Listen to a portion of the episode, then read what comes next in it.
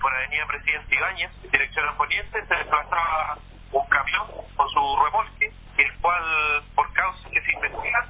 es impactado el parte posterior del remolque por un vehículo menor, vehículo del cual resulta gravemente lesionado el copiloto, quien es trasladado posteriormente al hospital base de Puerto Montt debido a la, a la gravedad de sus lesiones.